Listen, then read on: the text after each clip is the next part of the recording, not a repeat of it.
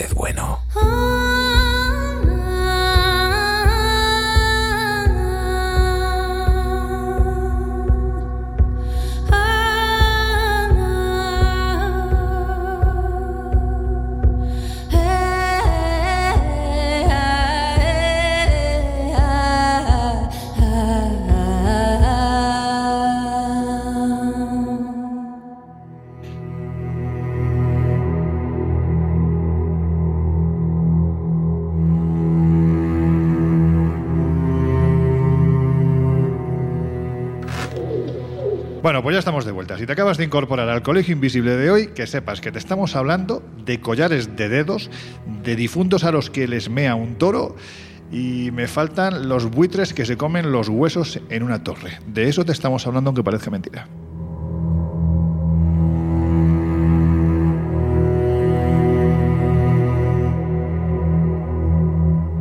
¿Y esto qué tiene que ver con el Colegio Invisible? Bueno, pues porque estamos hablando precisamente de lugares que están asociados a los cultos de, de, muerte, ¿no? Y cuando hablamos de cultos ligados a la muerte, pero también de esos lugares en los que se llevan a cabo, porque parece imposible desligar una cosa de otra, aparecen sitios en los que de repente, dependiendo de hacia dónde sople el viento, podemos ver una cabellera que se desentierra o una cabellera que se entierra en Perú concretamente, Jesús, el cementerio de Chauchilla.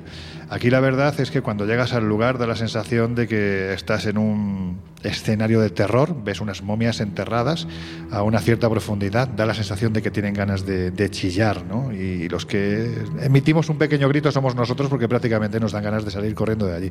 Pero en fin, ¿qué es lo que nos encontramos en este lugar? ¿Dónde está? ¿Cuál es su historia? Pues este lugar que, que, sigue siendo un misterio para la arqueología porque no se sabe muy bien quiénes están enterrados allí. Nos lo encontramos muy próximo a dos centros de grandes misterios que Sí, ya han pasado por el colegio. Porque este cementerio de Chauchilla en Perú está a tan solo unos 30 kilómetros de la ciudad de Nazca, la de las famosas Líneas. líneas y geoglifos, pero además está también en el departamento de Ica. Es decir, que muy cerca también tenemos próxima esas famosas piedras de Ica. Y tú lo has adelantado, ¿no? Podríamos hablar de una necrópolis inmensa, una necrópolis pre-inca. Eh, todavía no están muy claras las, las fechas en las que se pudo desarrollar, pero se calcula que entre el siglo II antes de Cristo y el siglo IX después de Cristo. Ahí los arqueólogos patinan un poco en las cifras, no lo tienen del todo claro. Ahora daremos más detalles. Pero sí que es cierto que aunque el clima la, la propia aridez de- del desierto ha hecho que, o hizo en su momento, que estas eh, personas se momificaran de forma natural. A día de hoy, más que momias, lo que vemos son eh, esqueletos, es decir, vemos directamente eh, los rostros Los cadavéricos, eso es, eh, casi casi con un blanco nuclear, pues fruto del sol, fruto del desgaste de la arena y fruto también, no tanto, pero importante, de los saqueadores que, que durante muchos años hicieron su agosto Es que allá. gracias a los saqueadores, aunque parezca, en fin, no, no hay que agradecer nunca a un saqueador que saque, pero mm, los saqueadores han sido los que han descubierto estas tumbas, evidentemente han dejado lo que no les interesaba, que eran los huesos, y, Claro. y Y lo- se han llevado lo demás. De hecho, a día de hoy lo que, lo que queda es muy poquito en el sentido de, como decías, ¿no? los huesos, los, los cuerpos vestidos con, con los ropajes que no tenían interés, algunos restos de, de cerámica y poquito más, porque como dices, todo lo de valor, todas las joyas y seguramente ajuares que acompañaban a estos cuerpos, pues desaparecieron. Claro. Como decíamos, eh, algunas fuentes hablan de eh, la antigua cultura juari, otras hablan de la cultura nazca, pero no está muy claro quiénes o a qué cultura pueden pertenecer exactamente estos cuerpos, eh, bueno, pues que se desarrollaron entre esas fechas que hemos dicho, siglo II antes de Cristo al siglo IX. Eh, en el cementerio, más allá de los cuerpos, pues nos encontramos restos textiles, restos de, cerámica y, como hemos dicho, las momias están en un estado de, eh, de conservación. Iba a decir de conversación. conversación ya no creo que, quede mucho. depende, depende. he visto ya. depende de las creencias de cada uno. Pero bueno, como decíamos, ese eh, magnífico estado de conservación, a pesar de la antigüedad y de los siglos que han pasado por ellas, es precisamente por ese clima árido del desierto de Nazca. Y es que, claro, lo más llamativo ya no es que queden los restos óseos, sino que, como tú decías, las cabelleras inmensas de algunos de estos cuerpos. Y es todo un poquito de cosa, porque, claro, al entrar, antes de llegar a ciertas tumbas, te encuentras incluso pues algunos mechones o algunas cositas de pelo enredados en las rocas o en restos textiles sin ni siquiera llegar a la, a la tumba. Como decíamos, pues esta zona ha sufrido el ataque continuo de, de los saqueadores durante mucho tiempo, hasta que a finales del siglo XX, en el año 1997, la zona ya es por fin protegida y se convierte en un sitio arqueológico oficial. Como podéis imaginar, precisamente la intención de momificar estos cuerpos es porque en el antiguo Perú, en el antiguo Perú obviamente, pues existía la creencia en otra vida, ¿no? Después de, la muerte. No se sabe muy bien si de alguna forma en una especie de reencarnación o en algo parecido a lo que nosotros interpretamos como más allá, pero eh, bueno, pues se dejaban eh, al, pues a, los designios un poco del clima y del desierto para, momificarse. Estos, al, entrar también nos encontramos pues huesos esparcidos, restos de, cerámica, como decíamos, y sí que hay que matizar que este cementerio de, Chauchilla es a día de hoy una de las necrópolis prehispánicas al aire libre, obviamente, más antiguas y mejor conservadas, ya no solo de, Perú, sino también del resto de Latinoamérica. Y como hemos dicho, pues hay quienes creen que estas momias podrían pertenecer a esos siglos, primeros, bueno, últimos siglos ya antes de Cristo, y hay quien lo sitúa directamente ya en nuestra era, entre el año 200 y el año 600, aunque hay algunos arqueólogos que efectivamente consideran que podrían ser más antiguas. Pero esa imagen ¿no? de, las calaveras que parecen casi casi sonreír, pues desde luego las imágenes también las estáis viendo en nuestras redes sociales, ya sabéis, vuelvo a repetir, estamos en Twitter, arroba OC, también en Instagram, en Facebook, el Colegio Invisible, en Onda Cero. Y esto lo que me lleva es a la reflexión de lo importante que eran los pelos en el pasado. Fijaos, ¿no? ¿Sabéis de dónde viene la expresión de salvado por los pelos, no? Lo sabéis, ¿no? Josep, te estás diciendo que sí lo sabes. Sí, porque lo voy a contar ahora. Pues lo vas a contar ahora, entonces no lo cuento yo. Pues en el caso de Chauchilla, cuando se veían los pelos, el cabello en este caso, de las momias, eh, nos comentó hace ya muchos años en el mismo lugar, la verdad es que es una pasada recorrer este sitio. El gran arqueólogo Quirino Olivera nos decía que solo los hombres de poder, los chamanes o los regentes se podían dejar el cabello largo. El resto de la población no podía, por eso iban con el cabello corto. En el momento en el que el viento del desierto soplaba en una dirección y quitaba la arena de lo que mm, era la tumba de aquel que estaba enterrado allí, si se veía cabello moverse, ya sabían que había o un chamán o un regente. Por lo tanto, el ajuar funerario era importante. Esto era lo que indicaba a los guaqueros si se trataba de una tumba simple o realmente estaban ante algo, vuelvo a repetir, en lo que bueno, pues podían sacar tajada. Pero en fin, Josep, tú que conoces muy bien esta tierra del Perú, que es, es una pasada, ya Laura nos habló de ella hace unas semanas en el penúltimo programa del Colegio Invisible de la anterior temporada, pero es que, es que Perú no deja de tener prácticamente misterios a cada vuelta, ¿no? cómo concebían los antiguos habitantes de esta tierra, del Perú precolombino, el más allá, y cómo eran sus rituales de muerte. Pues alguna pista ya nos ha ofrecido Jesús, pero es bastante claro, ¿no? Queda bastante claro que en el mundo andino existía una idea muy clara de lo que era la vida en el más allá, ¿no? La vida después de la muerte y que ese alma continuaba su existencia después de que el cuerpo pues eh, falleciera. Y para ello pues eh, se acompañaba en la sepultura pues de ropa, de comida, de bebidas y en el caso incluso de los personajes poderosos pues de mujeres y sirvientes. Ahí tenemos por ejemplo un caso que a mí me parece desgarrador que es el de la famosa momia Juanita, Que, que, es una chica de entre 12 y 15 años, calculan los arqueólogos, virgen que fue eh, en este caso pues sacrificada para acompañar a, un importante prohombre de, su época, ¿no? Siglo XV, eh, ojo. Y todos estos acompañamientos, eh, pues eh, servían como, como ofrenda, como, como mm, habituallamiento, vamos a decirlo así, en su permanencia del, del, más allá, pero para que además pudieran continuar era muy importante que eh, se pudiera conservar el cuerpo y que las ofrendas eh, estuvieran pues eh, en consonancia, es decir, que también en algunos casos se momificaban. ¿no? Y al igual que hacían los egipcios, pues en, los rituales de embalsamamiento extraían vísceras, estómago, hígado y los pulmones.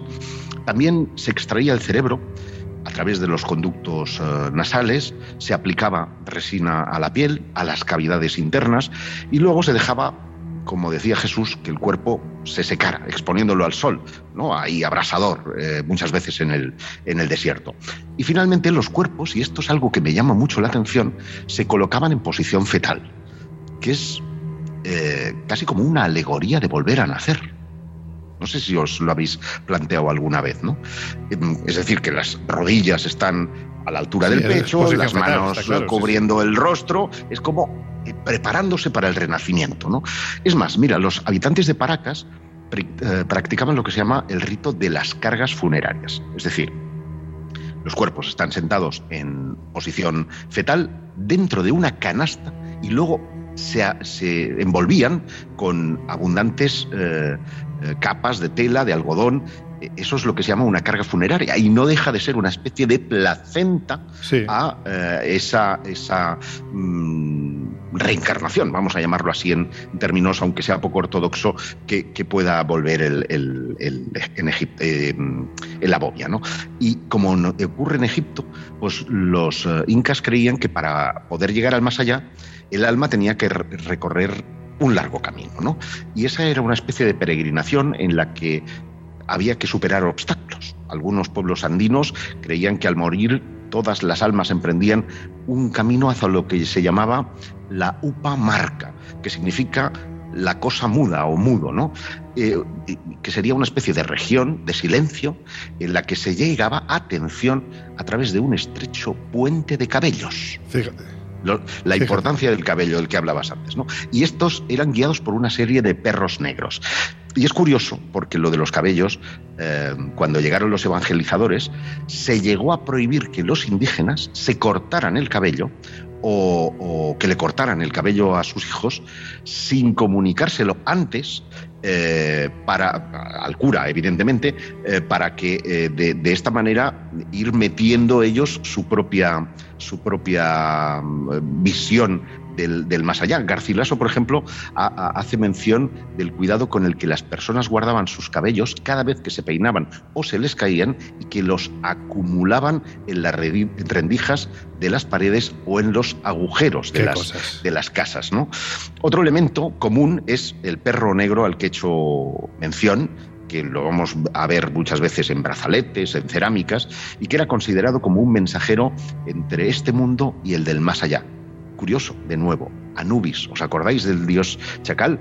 Qué, cosas tan extrañas, ¿verdad? En dos civilizaciones el que no han tenido... ¿no? El cancerbero, el perro Efectivamente, de la tradición eh, grecorromana, ¿no?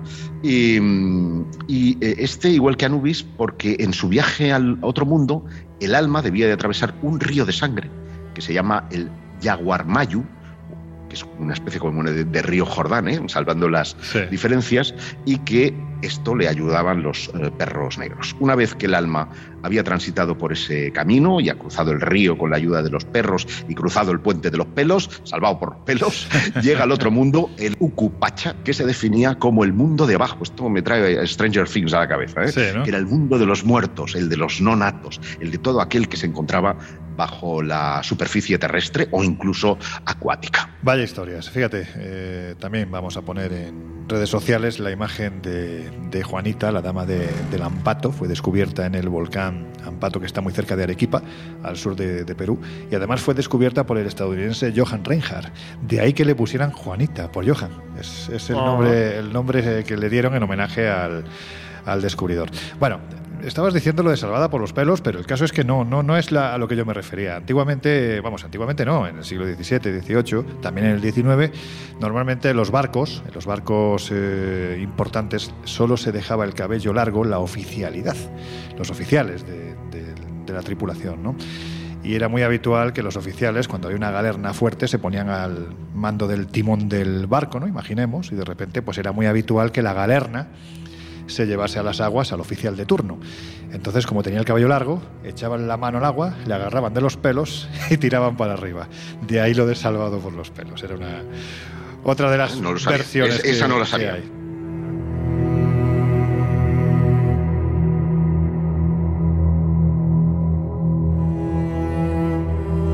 Bueno, vamos a otra parte, a otra parte del planeta que ya ha citado Josep, ¿no? A Egipto, porque quienes visitamos por primera vez el país de los faraones parece, bueno, pues que tenemos una especial fijación, ¿no? Más allá de las pirámides, por un cementerio gigantesco que está en el corazón de la capital de Egipto, en el Cairo, y que hoy en día está habitado no por muertos, sino por más de un millón de personas vivas. ¿no?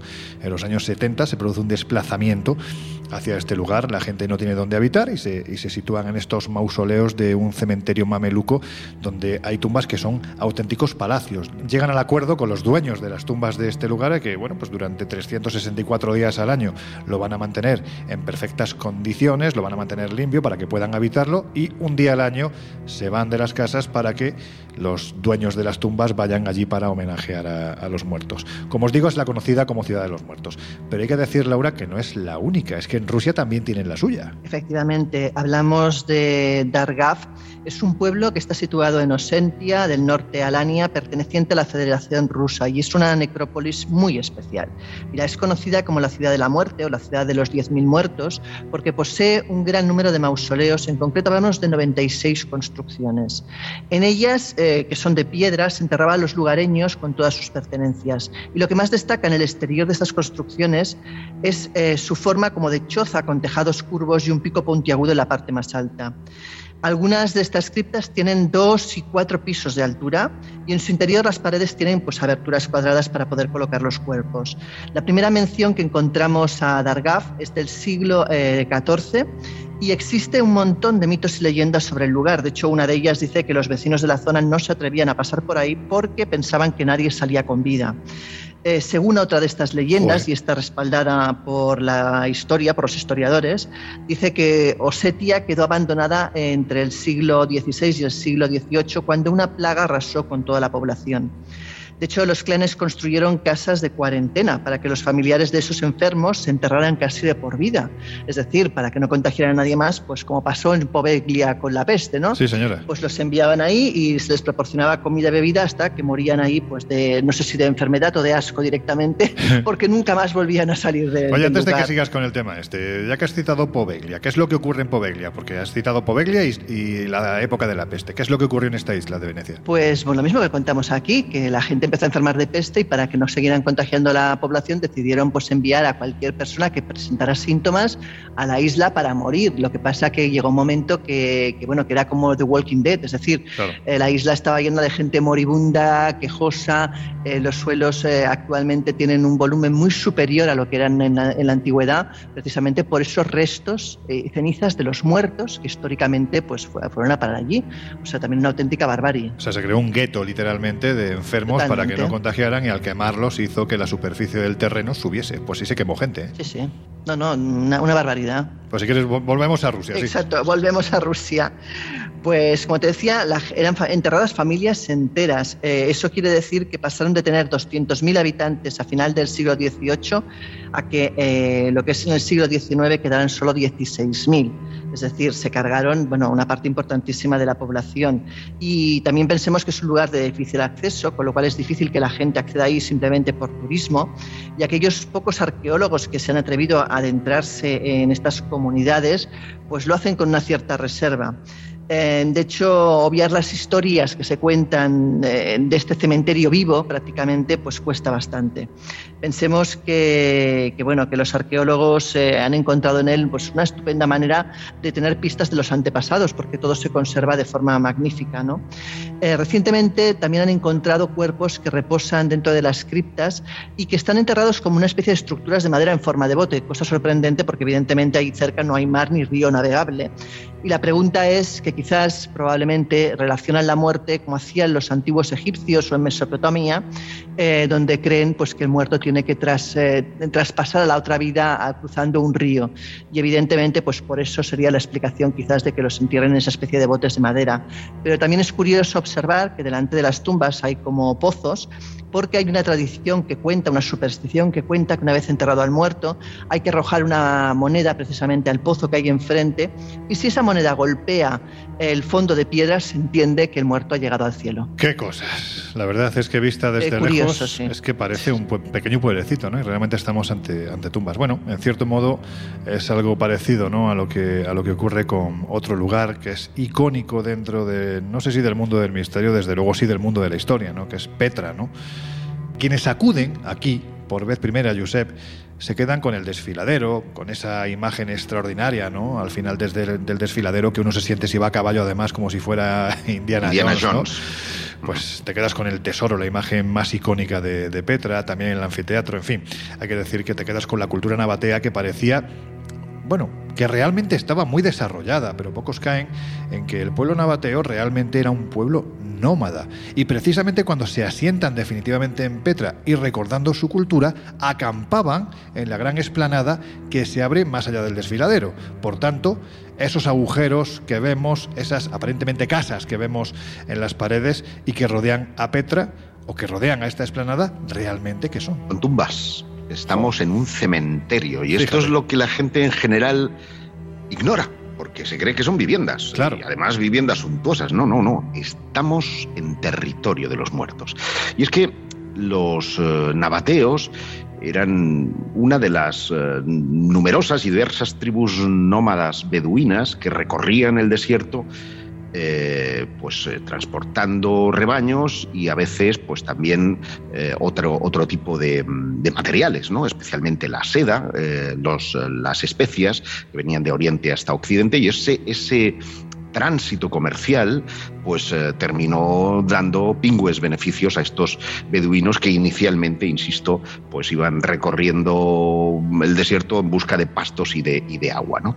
Y como digo, se convirtieron de esta forma en excelentes intermediarios de productos en el sur de la península arábiga se hacían con el arrayán y el incienso, dos productos muy demandados en la época, y de la India exportaban productos como podía ser eh, la seda y inundaban los mercados griegos y romanos con, especias, sedas, perfumes, etc. ¿no? Todo este negocio, insisto, sirvió para hacer que Petra eh, se convirtiera en una de las ciudades más admiradas de eh, Oriente Próximo. Pero lo que ha llegado a nuestros días eh, no es la capital propiamente dicha, sino que lo que estamos visitando realmente es las llamadas tumbas reales, una hilera de grandes mausoleos con fachadas monumentales que están talladas literalmente en la ladera occidental de ese eh, macizo rocoso que recibe el nombre de Jabal al-Qubta. Este, ¿Te, este está ¿Te estás riendo de mi árabe? No, no me estoy riendo de tu ah. arabiano, sé que lo hablas muy bien. Es que habla muy bien. Ya lo sé, ya lo sé. Bueno, la turbanta. La, turbanta. Esto no, lo saben nuestros oyentes, pero hay un episodio turbante en Egipto. Sí, un fuerte abrazo para nuestros amigos de, y viajeros de Egipto. Debido a la falta de evidencias arqueológicas, sin embargo, no es posible asociar eh, estas em, tumbas reales a personajes concretos, porque eh, hay que decir que mm, tenemos riqueza extraordinaria de lo que nos legaron, pero sabemos poquísimo acerca incluso de los propios orígenes del pueblo nabateo. ¿no? Eh, investigadores recientes o investigaciones recientes parecen confirmar que eh, su contexto era el de tumbas reales. Y otro de los aspectos que puede llamar la atención es la, la manera en la que tenían de despedir a a sus eh, difuntos para llevarles a la otra vida. Resulta extraño que una ciudad como Petra, con tantas riquezas eh, y tumbas eh, suntuosas, al menos por fuera, no dieran ninguna importancia al, hecho de los muertos. Y es que se suele decir que estos interiores habían quedado vacíos, casi de forma simbólica, pero hay una cita de Heráclito que yo quiero participaros y es que dice textualmente, creen que los cuerpos muertos son como el estiércol. Los cadáveres hay que arrojarlos como abono amontonándolo. Por esa razón entierran incluso a sus reyes al lado de sus retretes.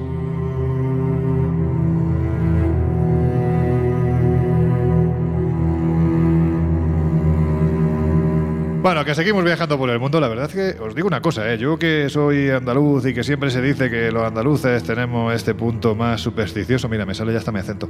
Eh, me lo estoy pasando pipa eh, con el tema de hoy, que lo sepáis, porque me estáis descubriendo cosas que son súper curiosas. Eso, que seguimos viajando por el mundo y, y en Filipinas hay que decir que nos encontramos con otra forma de, bueno, particular, ¿no? vamos a decirlo así, de enfocar la muerte.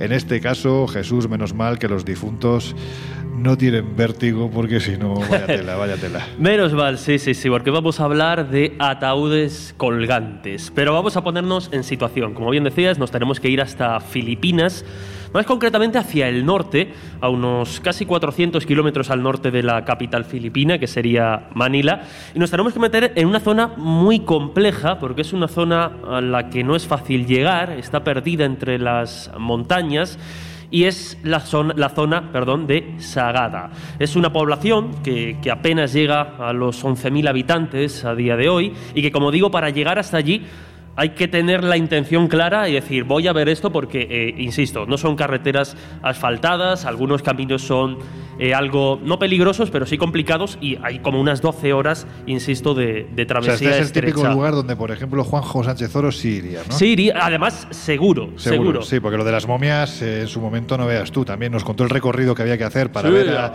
las momias de estos monjes que tú has comentado antes y era una cosa muy parecida. Sí, sí, sí, aquí ya digo, eh, travesías estrechas, empinadas carreteras, zona entre montañas. De hecho, precisamente esos alrededores montañosos de alguna forma son los que, los que dan nombre a nuestros protagonistas.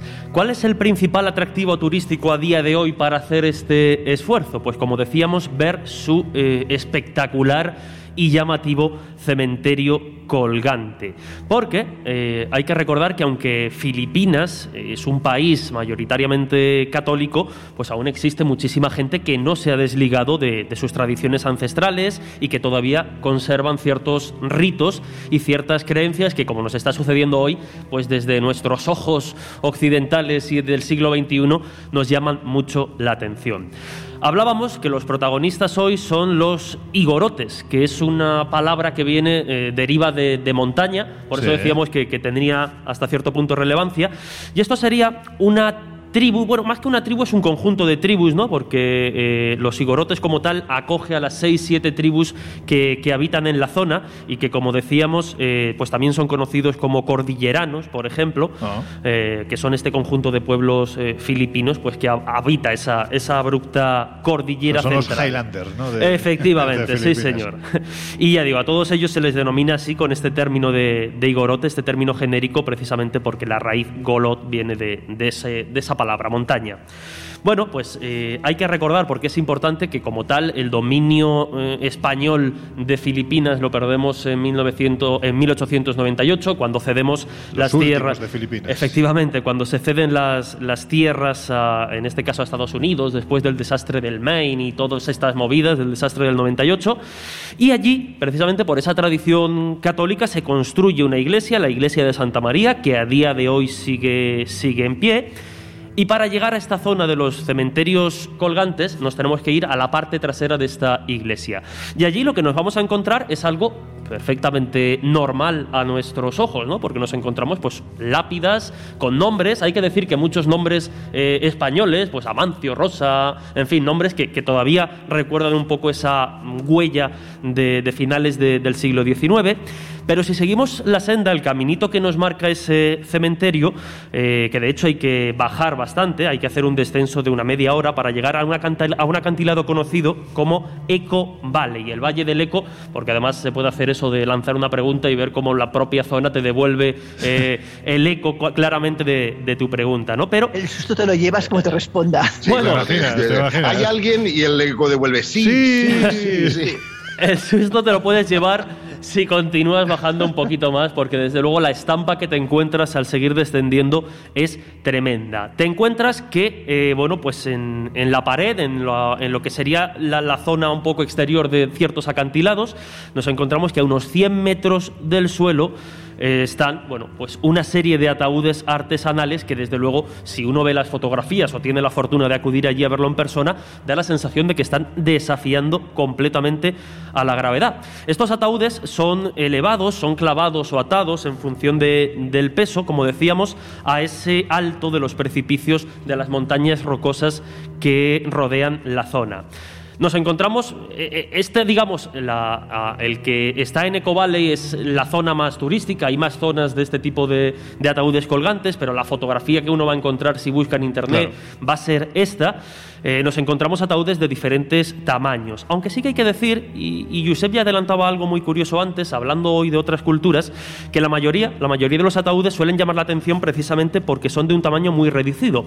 Y esto es porque la mayoría de los muertos eran enterrados, eran introducidos en el ataúd eh, como con forma fetal. Eran colocados de forma fetal porque, como antes adelantaba Josep, y esto es algo que nos encontramos en muchas culturas, pues de alguna forma entienden que la forma de salir de este mundo es la misma forma en la que llegamos, renacer en el más allá y por eso hay que enterrarse con esa posición fetal, la misma con la que, con la que vinimos al mundo. Lo curioso de, esto es que son los mismos igorotes los que en un momento dado, al final de su vida, comienzan a trabajar, comienzan a diseñar su propio ataúd, se los construyen esos, ellos mismos.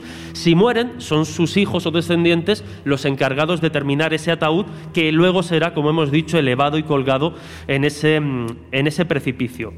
¿Cuál es el motivo por el que se cuelgan, por el que se decide hacer este rito, por el que se decide colocar los ataúdes de esta forma? Pues lo cierto es que los antropólogos e investigadores e incluso los propios habitantes no se ponen del todo de acuerdo. Hay varias interpretaciones. La primera de ellas, quizá la más religiosa, la más espiritual, es que según esta tradición, cuanto más arriba estuvieran eh, los cuerpos, más cerca del cielo. efectivamente, pues más cerca estarían de ese más allá y de estar próximos a sus ancestros. De hecho, esto es un poco, esto a lo mejor va a dar un poquito de, asquito, pero claro, es normal que pase porque durante el rito de la procesión, hasta que, llevas? hasta que el ataúd es colocado, eh, bueno, pues los portadores, los familiares portadores de ese, de ese ataúd, eh, se comenta que incluso pueden ser, eh, pueden resultar manchados por la sangre que todavía rezuma el cadáver o los ah, fluidos que, que el cadáver emite, al, expulsa al exterior. se regodea, se regodea. Sí, no, sí que se está cayendo la pero es que, pero es que, bueno, mejor la baba que, los fluidos aquí post-mortem. Porque además ellos lo, lo, asumen como pasa también en otros ritos, ¿no? Lo asumen un poco como una forma de, interiorizar o de quedarse con algunas de las cualidades de, del difunto. Pero, como digo, más interpretaciones, una más pragmática o podemos decir menos mística es la de que, bueno, pues ellos consideraban, los sigorotes consideran que los cadáveres se descomponen rápidamente cuando son enterrados bajo tierra, pero es que también tenían miedo en un momento dado a que los animales, a los depredadores e incluso los eh, cazadores de cabezas que había por la zona, pues eh, se llevasen los cuerpos, los comiesen, los devorasen y los destrozasen. Entonces, perdona, perdona, yo cazadores de cabezas. Sí, dentro de las tribus que hemos eh, comentado antes, hay una que, que es conocida como cazadores de cabezas, entiendo que se dedicaba precisamente a recopilar. Hombre, a mí, desde luego, tal y lo que, con lo que estamos comentando hoy, no me, no me parece lo más extraño, ni, desde luego. ni mucho menos. Pero como digo, una interpretación es esa, el miedo a que los depredadores eh, y demás se pudieran cargar el cuerpo y por eso, en lugar de enterrarlo bajo tierra, se lo llevan arriba. Y la hipótesis o la interpretación, quizá esta sí que más pragmática, 100%, es que, bueno, pues eh, con el ahorro de espacio que, consiguen no enterrando a sus muertos bajo tierra, eh, teniendo en cuenta que es una, una, etnia, es una cultura que vive mucho del trabajo de la tierra, del labrado de la tierra y de la agricultura, lo que hacen es, eh, bueno, pues subiéndolos al acantilado, se dejan todo ese terreno de tierra libre sencillamente para eh, sembrar y explotar muchos más espacios de tierra. Hay algo llamativo también, y con esto terminamos, y es que estos, parece que existe o pervive cierta creencia mágica de que, bueno, pues estos ataúdes se a las alturas, de alguna forma son síntoma también de buena suerte, buen augurio y demás. Pero desde luego la imagen, la estampa es impactante. Y no es el único sitio del mundo donde hay. Nos quedamos con esa versión más mágico-religiosa que con el hecho de que así tienen más, terreno para plantar patatas. bueno, en fin, que es curioso cómo algunas tradiciones, por extrañas que, que parezcan, ¿no? se repiten de una forma bastante continuada en otras partes del mundo. Porque hay que decir que en China, que continúa siendo, a ver, pese al aperturismo limitado, ¿no? que que ya sabemos que sus autoridades muestran en los últimos años, pues es un lugar repleto de culturas fascinantes de, misterios absolutamente milenarios. ¿no? Y uno de los rituales asociados a la muerte más llamativos es el que protagonizan los miembros de la etnia de los Bo, que se encuentran en el sur del país, donde además encontramos la montaña sagrada de Longu, desde cuyas cimas se observa el gran río Yangtze, que serpentea entre estas paredes cubiertas por, por ceja de selva. Y allí, como ocurre en Filipinas, colgados de las paredes verticales, podemos observar que se sostienen milagrosamente los Xuan Guan, así se llaman, ni más ni menos que los enigmáticos ataúdes colgantes. Laura, es que esto también es la pena, ¿no? Bueno, eh, aunque parece una costumbre muy singular, seguramente tiene algún, algo que ver con eh, los rituales de muerte que celebran los torajas. De hecho, la ah. costumbre dataría del lejano siglo VII Cristo y lo raro es que esta costumbre han conseguido perpetuarla hasta bien entrado el siglo XX, cosa que llama la atención. De hecho, los historiadores creen que estos pueblos llevaron la proeza a cabo no porque sí, sino porque pensaban, como decía Jesús antes en el otro caso, que era la manera de estar más cerca del cielo. Es más, incluso si el difunto llegaba antes de lo previsto al cielo, eso iba a dar buena suerte a los familiares que se quedaban en vida. Pero, eh, como es de imaginar, los arqueólogos más racionales sostienen que eh, el tema de poner los ataúdes en alto era más por un tema puramente racional y físico y natural.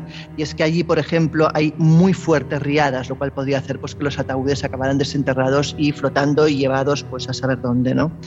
En cualquier caso, eh, cabe destacar que Liu Xingong, que es uno de los grandes expertos que más ha investigado este misterio de los ataúdes colgantes, cuenta que es un gran enigma arqueológico, no tanto el por qué los ponían ahí arriba, sino cómo los subieron realmente hasta allí. Eh, el tema es que son escarpados, acantilados en fluviales donde parece sumamente complicado poder subir pues, un ataúd a esas alturas. No se sabe bien bien cómo pudieron llegar ahí de alto, sobre todo teniendo en cuenta que esto data de épocas sumamente antiguas. Hablamos de casi 2.500 años, ¿no? Y, y bueno, y la pregunta es realmente cómo llegaron a esas alturas para poner los ataúdes en ese lugar. Me ha encantado el nombre del señor que investiga. No sé si lo he dicho bien o mal. Liu Zingong. Liu Zingong. Bueno, pues con el señor Liu Zingong os vamos a dejar unos minutos escuchando una de nuestras músicas esenciales. Enseguida volvemos. So close, no matter how far. Couldn't be much more from the heart. Forever trusting who we are. Nothing else matters. Never opened myself this way.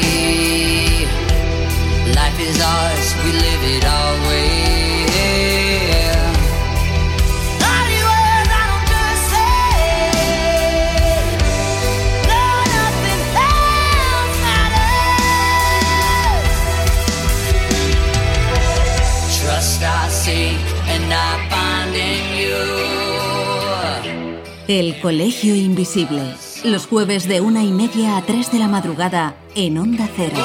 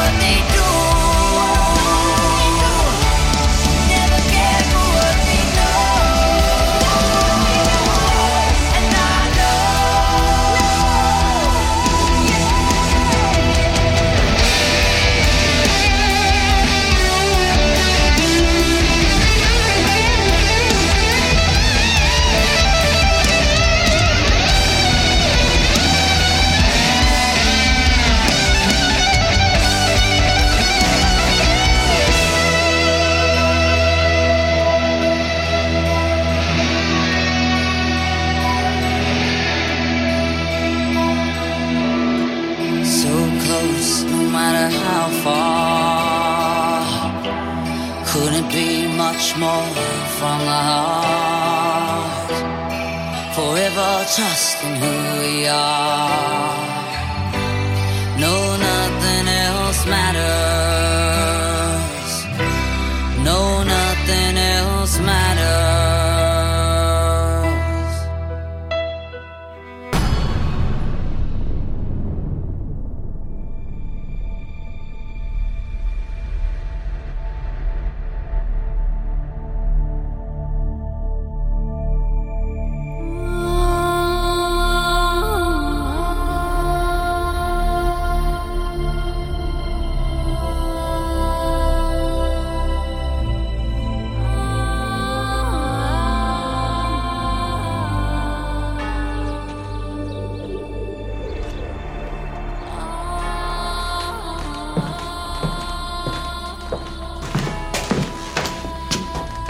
También en Filipinas, Laura, encontramos un lugar que hay que decir que es tan estético, posiblemente como desagradable, ¿no? Para llegar hasta él hay que recorrer varias horas en coche.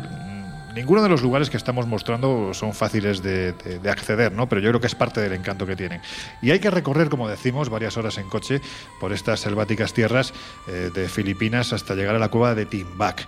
Y entonces Laura ¿Qué nos encontramos en las cuevas de Timbac? Pues mira, nos situamos en la ciudad de Cabayán. Está ubicada, como decías, en el norte de Filipinas y ahí se descubre un rito ancestral de momificación distinto al que conocemos, es decir, al egipcio. ¿no? Los miembros de este pueblo no embalsaman a los individuos como hacían los egipcios, sino que utilizan otra manera bastante peculiar de tratar los restos mortales de sus seres queridos. Y es que lo que hacían era un largo proceso, como comentaba anteriormente también Jesús, de deshidratación y de ahumado de los difuntos que adquieren el nombre de las momias de fuego. De hecho, los españoles convirtieron a los Ibaloi a la fe cristiana y estos abandonan esas prácticas, aunque dejan muchos rastros de esos ancestros en las cuevas de Caballán. Los muertos se transformaron en los protectores de la tribu durante muchísimo tiempo y convirtieron el lugar pues, en un sitio sagrado. Es a principios del siglo XX, cuando empieza la industria maderera eh, y la tala masiva de, de árboles de la zona, desgraciadamente, cuando se descubren algunas de estas cavernas con los restos de estos antepasados pasados, los que denominan pues, momias de fuego. ¿no? Vamos a especificar un poco más cómo es el embalsamamiento, porque nuevamente, como contaba antes Jesús, tiene narices el tema. Es que a mí me decís que los nombres raros me encantan, pero a vosotros lo que es la descripción de los rituales más asquerosos del mundo también os flipa, ¿eh? O sea, a mí no me flipa. Un poco morboso, me, sí. Me llama la atención, o sea, me parece sumamente chocante, ¿no? Que se hicieran cosas pues así. Pues venga, procede, procede. Nuevamente, el embalsamamiento empieza antes de la muerte. ¿Qué hacen? Pues se le hace ingerir al que se supone que va a morir, o no sé si es que deciden que tiene una fecha, no sé bien bien cuál era el proceso para decidir cuál era el momento de empezar con este ritual. No tendrá buena cara. El caso, bueno, el caso es que se le hace ingerir una serie de bebidas con una concentración muy alta de sal para iniciar la deshidratación. Y una vez ya por deshidratación y por falta de alimento y por todo, eh, el pobre desgraciado muere, el cuerpo se lava y se coloca en posición fetal tal cual pues se recuerda el momento del nacimiento. ¿no? Se deja a la persona dentro de un ataúd, de un ataúd que nuevamente se suspende, pero en este caso sobre una hoguera, para que el calor y el humo de la leña penetren en el organismo y fueran secarlo, es decir, lo ahuman. O sea, como si fuera... Yo, perdona, o sea, sé que voy a ser muy, muy improcedente, pero claro, lo inflas de sal y luego lo pones encima de un fuego, eso es un churrasco. no, un churrasco o una dorada a la sal, no sé, también, depende cómo lo veas. También depende. Pero realmente es que es tremendo. O sea, eh, me parece todo sumamente desagradable. Pero bueno, además, imagínate el olor que aquello tiene que soltar, que estas otras. Claro, no quiero ni pensarlo. Pero bueno, el caso es que otra parte del de este proceso de, de secado es soplar humo de tabaco en la boca del difunto. O sea, cuando ya huele fatal y lo tienes medio ahumado y desagradable, entonces coges, le abres la boca y le haces el boca a boca y le insuflas, y le insuflas eh, humo de tabaco. O sea, tremendo, vamos. Y eso se supone eh, que, bueno, que, que, ayuda a eliminar todos los líquidos de los órganos internos. Luego cogen y embadurnan la piel con un ungüento especial hecho a base de hierbas eh, que ese proceso además puede durar hasta seis meses. O imagínate, tienes ahí un tío ahumado, ahumado, perdona, oliendo fatal, encima lo embadurnas, lo tienes seis meses allí a la fresca. bueno, o sea, perdona, Laura, y todo, esto, y todo esto estando todavía con vida. Bueno, no, no, ahí ya está muerto. Ah, ya está, ya la palma, ¿no? Vale, vale, vale, perdón. no estaba de parranda, ya estaba muerto. No, no. Me había perdido ese paso. Muere, vale, vale, vale. Muere después de, ingerir todos esos líquidos que lo que hacen es ah, deshidratarlo y de no comer acaba reventando, acaba muriendo, entonces a partir de ese momento se empieza la segunda fase, que es cuando la ahuman. Vale, vale, vale, ya sería de sádicos ahumar al tío vivo. bueno, a ver, la primera parte no es precisamente de gente amable. ¿eh? Jesús, tiene tela la cosa, pero vamos. Bueno, el caso es que una vez ya se considera que el cuerpo está momificado, se le viste con la ropa tradicional de la tribu y se le traslada a una cueva donde se produce realmente lo que es el ritual funerario de despedida. O sea, vamos, una pasada en general. El caso es que a principios del siglo XX, cuando descubren estas cavernas, también empiezan los robos, lo que se denomina las momias de fuego, ¿no?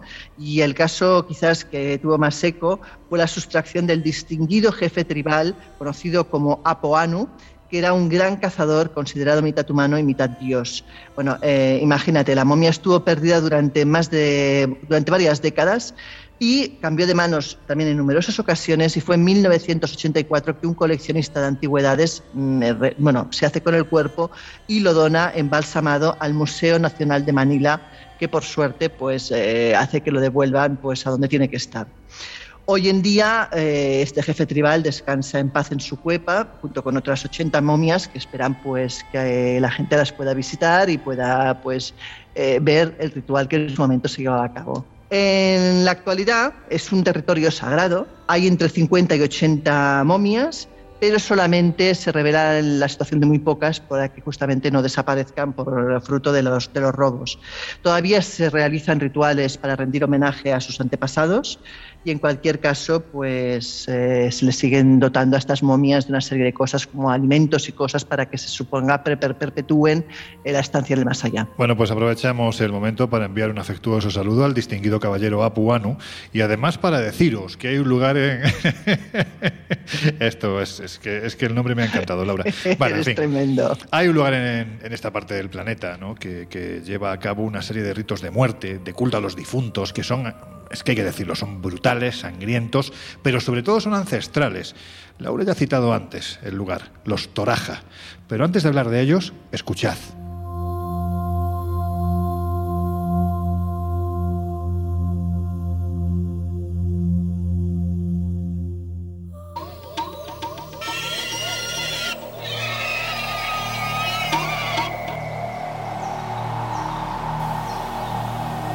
El toraja, cuando muere, se le coloca en la parte trasera de la casa, con una caña de bambú clavada en su cuerpo, para que drene los líquidos al suelo y tarde más en aparecer la putrefacción.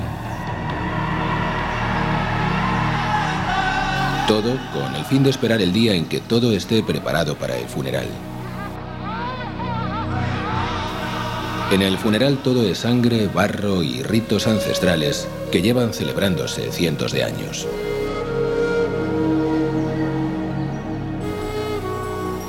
Pero la leyenda sagrada cuenta que los torajas vinieron de la montaña donde vivían junto a los dioses. Las montañas estaban cubiertas de nubes y los torajas creían que no había más mundo cruzando las nubes bajo ellos. Hasta que un día su rey decidió atravesarlas y bajó al mundo terrenal de los humanos, creando el país Toraja con su culto a la muerte.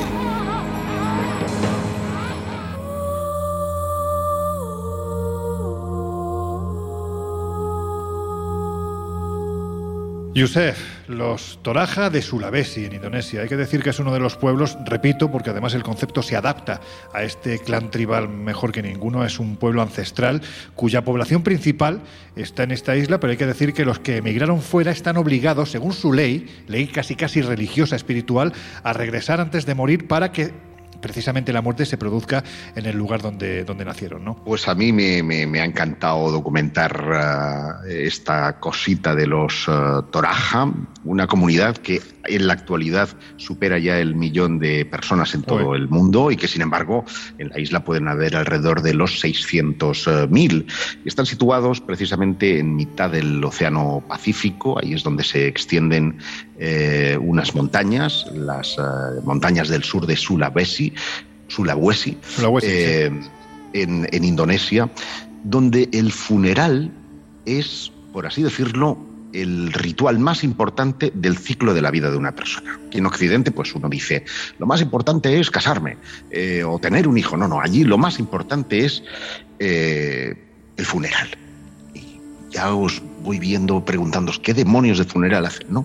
Bueno, pues fíjate, después de que medio siglo después eh, que el gobierno eh, indonesio exigiera a todos los habitantes em, pertenecer a una de las seis religiones que están reconocidas en, el, en este lugar tan remoto del mundo, eh, los funerales siguen celebrándose de la manera mm, digamos, ancestral o histórica, ¿no? que es con lo que se llama una matanza de búfalos. Pero ojo, porque hasta ese día los cadáveres pueden estar guardados en tu casa. De hecho, se cuidan a veces durante años, porque un búfalo vale pasta y eso no está al alcance de todo el mundo. De hecho, cuando un miembro de este clan, de estas tribus, fallece, los eh, familiares hacen todo lo que está en su mano humanamente para que el cuerpo pueda regresar a este país de los ancestros, ¿verdad? Aunque esté en, el lugar más remoto del mundo, en Japón o en, España residiendo, va al Toraja de turno, lo llevan hasta allí y hacen los honores que son acordes eh, con la tradición. ¿En qué consisten? Bueno, el fallecido es colocado en un lugar prominente de la casa, sobre una mesa con una serie de canales eh, eh, que tienen colocados a los lados y poco después del deceso es atravesado por una serie de cañas de bambú cuya función es la de vaciar el cuerpo de fluidos. Y mientras tanto la familia se va de vacaciones a otra casa, ¿no?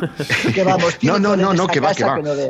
advertía a Jesús que no se regalime porque a partir de aquí eh, todo esto es para retrasar el proceso natural de descomposición y los familiares se lanzan a partir de ahí a la desesperada labor eh, insisto, estamos en un lugar muy pobre, eh, con apenas llegan a los 50 eh, euros mensuales, para que puedan, primero, invitar a cuantas más personas puedan al, al funeral y después hacer la gran fiesta, una gran fiesta en honor al difunto que consiste en sacrificar el mayor número de búfalos posibles que es el que va a facilitar el paso del difunto a otro mundo. Que valen una pasta. Lo que habéis escuchado anteriormente, ese corte que hemos puesto, pertenece a la serie Indonesia Mítica que realizó para Televisión Española uno de nuestros exploradores de cabecera, el gran Juan José Revenga. Y él precisamente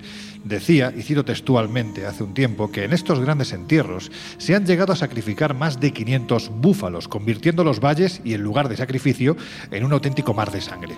Es el precio que pide el lado oscuro por cada persona que atraviesa a su desfiladero. Los vecinos, continúa Revenga, diciendo, prestan dinero o entregan búfalos para los sacrificios, préstamo que se devolverá cuando llegue el funeral del prestamista.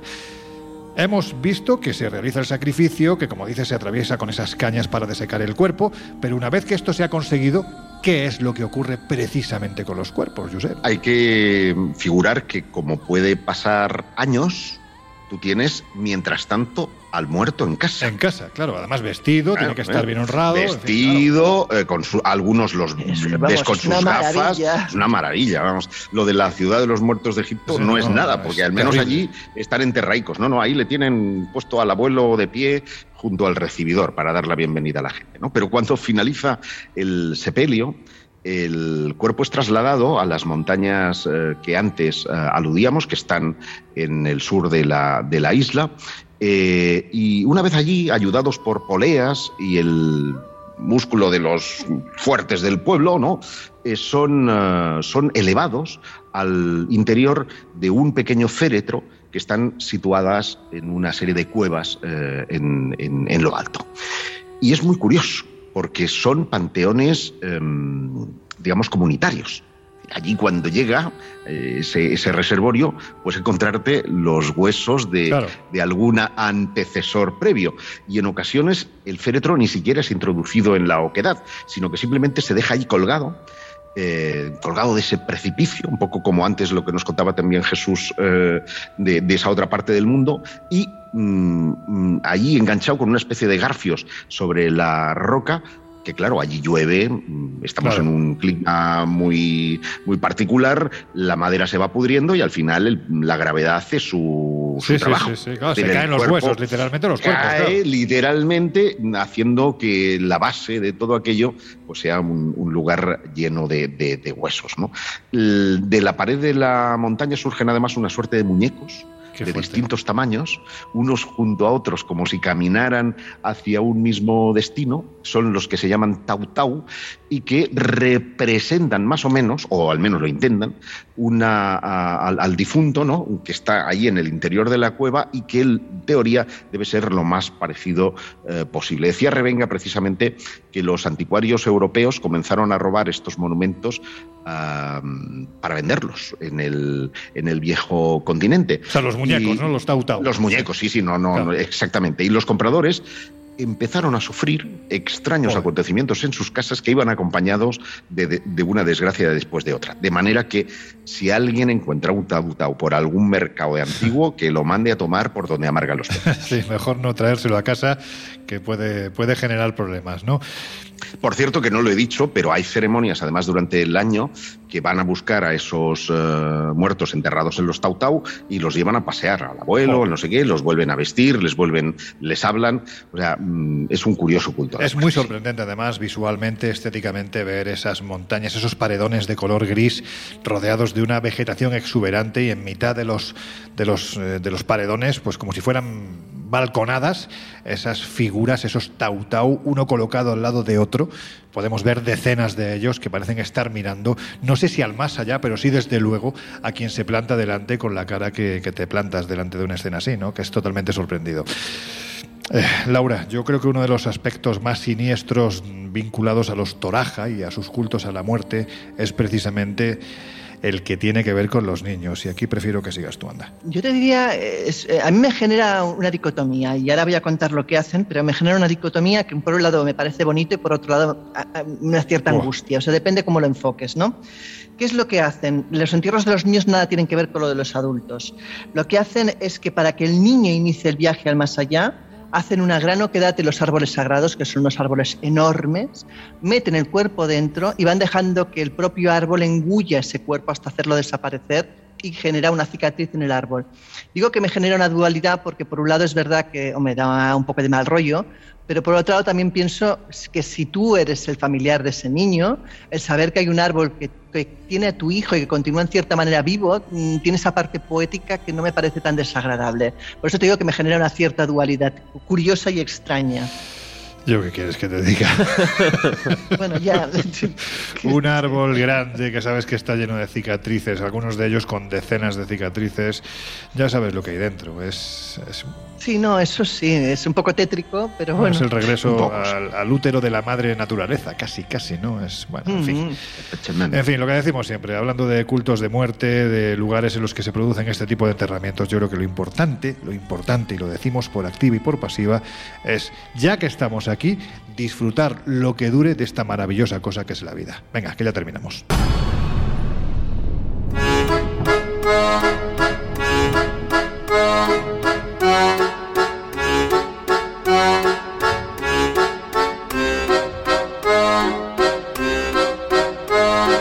Historias así solo ocurren en el Colegio Invisible.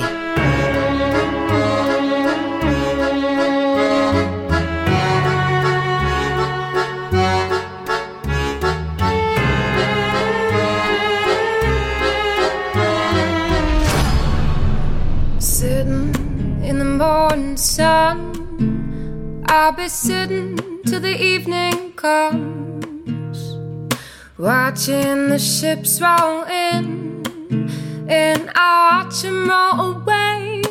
Bueno, pues ahora sí ya llegamos a los minutos finales del Colegio Invisible y llega el momento de, de las conclusiones, ¿no? Y ya que estamos hablando de tradiciones, de creencias, para muchas supersticiones, desde vuestro punto de vista, en Europa hemos perdido la capacidad de creer, cosa que, por ejemplo, no ocurre en la mayor parte del mundo. ¿Qué pensáis? Yo no Bueno. creo que. mm, Perdón. No, no, no, continúa, continúa, sí. continúa. Yo, yo no creo que se trate de creer o no creer. Es decir, mm, como decía Bertrand Megest, l- la, la ¿Quién es tecnología Bertrand no ha logrado? Era un, un so- un sociólogo, un sociólogo francés, decía que el- la tecnología actual no ha logrado eclipsar el sentimiento de, la- de lo sagrado en el occidental contemporáneo. ¿Qué significa esto? Pues que eh, al final lo que hemos hecho es trasladar eh, las creencias a otras cosas, pero es decir, nos parece asombroso, a, a veces hasta desagradable muchos de los ritos que hoy hemos estado explicando, pero la base de todo ello, que es la creencia en que hay un más allá, a todos nos satisface, a todos por igual. Unos podrán creerlo, otros podrán no creerlo, porque no sabemos hasta qué punto eh, es una creencia o se puede llegar a probar, pero eh, una cosa es la creencia en sí y la otra es cómo se sustancia a nivel de rito. Obviamente, a mí no se me va a ocurrir despedir a mi mamá eh, poniéndola en un garfio desde una montaña toraja, ¿no? Porque, porque mm, vamos, me- ante- antes me, me- Claro, me- claro. me- me machaco Claro, yo, claro. ¿no? Pero, eh, eh, pero es evidente que a, a- a ellos a lo mejor les extrañaría que yo Yo incinerara que el estaba cuerpo pensando en deshidratar a Loren. Bueno, a ver, pues, pues bueno, falta- a saber por dónde le íbamos a sacar los No, no, continúa, venga. Pero vamos, que mi conclusión es básicamente esa. Todos tenemos creencias. Lo único que varía y que se ha silvestrado, o sea, se es- eh, nació siendo muy silvestre y se ha tecnificado, se ha buscado esa distancia, es el rito. Pero en esencia, las eh, creencias permanecen inamovibles desde hace más de 200 Me parece una fantástica reflexión porque además, aunque estemos todo el día enganchados a Instagram, a Facebook, a Twitter, lo que está claro es que eso nos distrae de algo en lo que el ser humano esté en la parte del planeta que esté, siempre va a pensar y es si hay algo más allá de esta vida, porque es el gran miedo que tenemos, ¿no? Y cuando ya no te satisface esa curiosidad o ese miedo, la religión, vas buscando otras cosas. Hay que respetar las tradiciones del pasado porque yo creo que sí siguen manteniendo la Claro. esencia y la pureza de esa, de esa búsqueda. Laura, ¿tú cómo querías comentar? No, yo eh, lo que creo es al final, eh, ante la muerte de un ser querido y la gestión de ese dolor, pues hay muchas maneras de afrontar la situación. En cualquier caso, yo creo que lo que cualquiera de estos rituales escenifica es la intención de honrar al que se va, ¿no? Y de escenificar en cierta manera ese dolor que nos queda a los que a los que todavía estamos vivos. Y bueno, dentro del respeto, dentro de que hay creencias y formas de enfocar esa, es- ese dolor y ese paso al otro mundo muy diferentes, siempre y cuando pues no, no afecten a nadie, todas son eh, todas son válidas y todas han de ser respetadas, pues como cualquier creencia, evidentemente. Que es cierto que en el mundo civilizado cada vez eh, te- tendemos más a la practicidad, que no quiere decir que el dolor no siga estando ahí o que la creencia de honrar al ser querido no siga estando ahí, pero evidentemente lo que está claro es que el honrar al ser querido no se basa en un ritual, se basa en lo que tú sientas por esa persona o cómo honres su memoria, con lo cual pues yo creo que es un poco indiferente. Jesús. Bueno, yo estoy muy, muy de acuerdo con lo que comentan eh, Josep y, y Laura, ¿no? Al final el- la, la- la- la creencia base o la necesidad básica un poco de, de trascender la vida terrenal nos la encontramos de la más eh, diversa forma y, y- y- y, bueno, manera ¿no? de, de representarla o ritualizarla. Pero quizá como, como apunte un poco, eh, nos ha quedado, aunque hemos hablado en otras ocasiones, por ejemplo, de los osarios, que, que podría haber sido un sitio muy guay para Sí, comentar. sí, sí, sí. Claro, lo, lo comento simplemente un poco como contraste, ¿no? Porque hemos hablado de, de rituales y de formas de, de honrar la muerte muy extravagantes a nuestros ojos, pero claro, ahí tenemos sitios construidos y decorados con, lámparas de, huesos humanos y calaveras que a lo mejor llaman la atención a alguien de, estas otras. Filipinas o de Indonesia. Efectivamente. Gente que está haciendo lámparas con huesos. claro. Efectivamente. Y al final estos sitios por, por estrafalarios o, o- o- o, bueno, nos puedan llamar la atención de alguna forma, lo que están haciendo no es tanto eso, un, un canto extraño a la muerte, sino un poco a decir que, que- que está ahí, ¿no? El memento mori, eh, recuerda que morirás no como algo malo, sino como que está presente y como decías, hay que, hay que disfrutar la vida todo lo que se pueda mientras estemos. Así que un poco, pues esa es la, la reflexión final.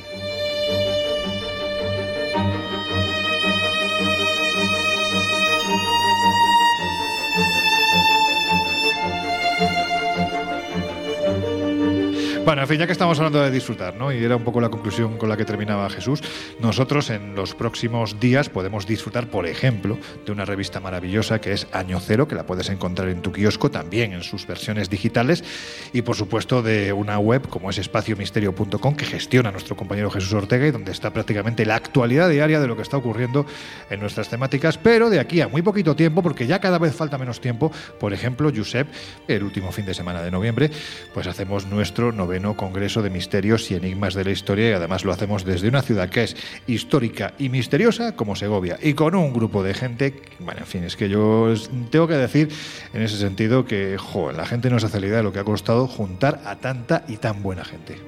Efectivamente, eh, estamos hablando del día 26 y 27 de noviembre. Vamos a estar en Segovia. Es la primera vez que hacemos este congreso, todo un clásico de, y referencia además en el mundo del misterio en esta ciudad, por lo que vamos a sugerir también una ruta nocturna que, que, eh, hay- está muy acotada, de manera que mm, quienes después mm, lleguen tarde no van a poder apuntarse porque está limitada a 60 personas y eh, hay que decir que este congreso este año va a contar pues, con nombres tan veteranos como el de Mariano Fernández Urresti o Miguel eh, Pedrero, eh, David Botello, que es eh, un presentador del el presentador del programa eh, El Punto sobre la Historia, que se hace en Telemadrid y es colaborador eh, de diversos programas en la, en la Sexta. Vamos a tener a un eh, personaje, tú lo conoces muy bien, Loren, doctor en historia y arqueología. Ah, no, perdón. me, me Vale, refería sí, sí, sí, a Claudio Lozano, con el que has trabajado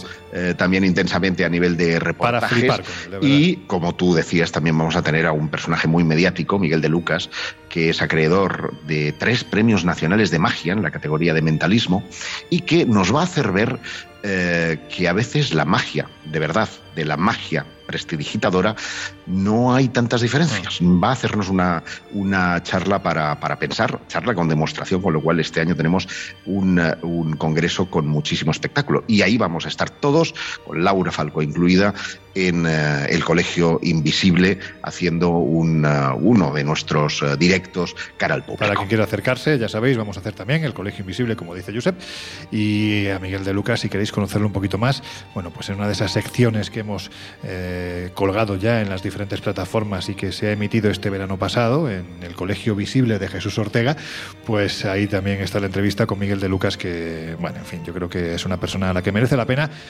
ver el espectáculo que monta y sobre todo lo que cuenta alrededor de ese, de ese espectáculo.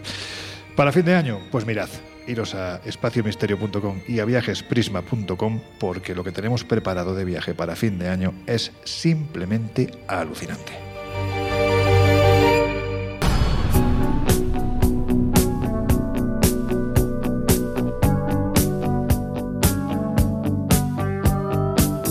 El Colegio Invisible. Lorenzo Fernández Bueno y Laura Falcó. En Onda Cero.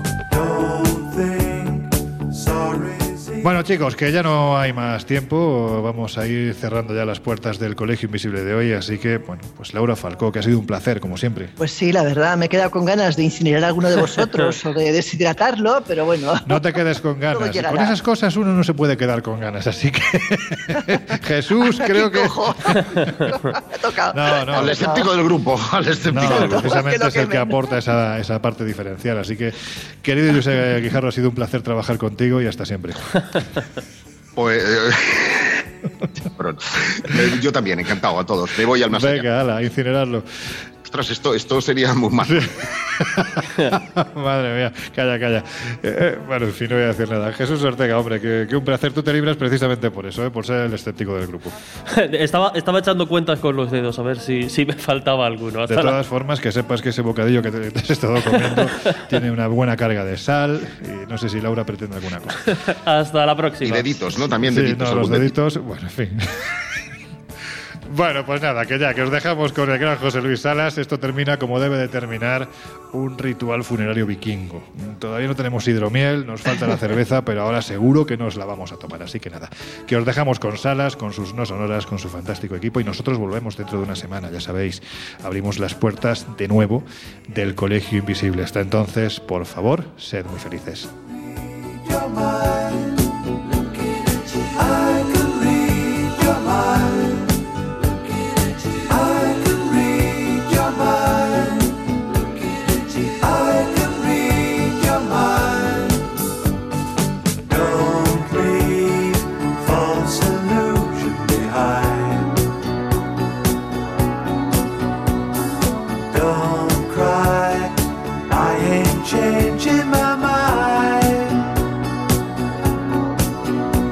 so find another fool like before. Cause I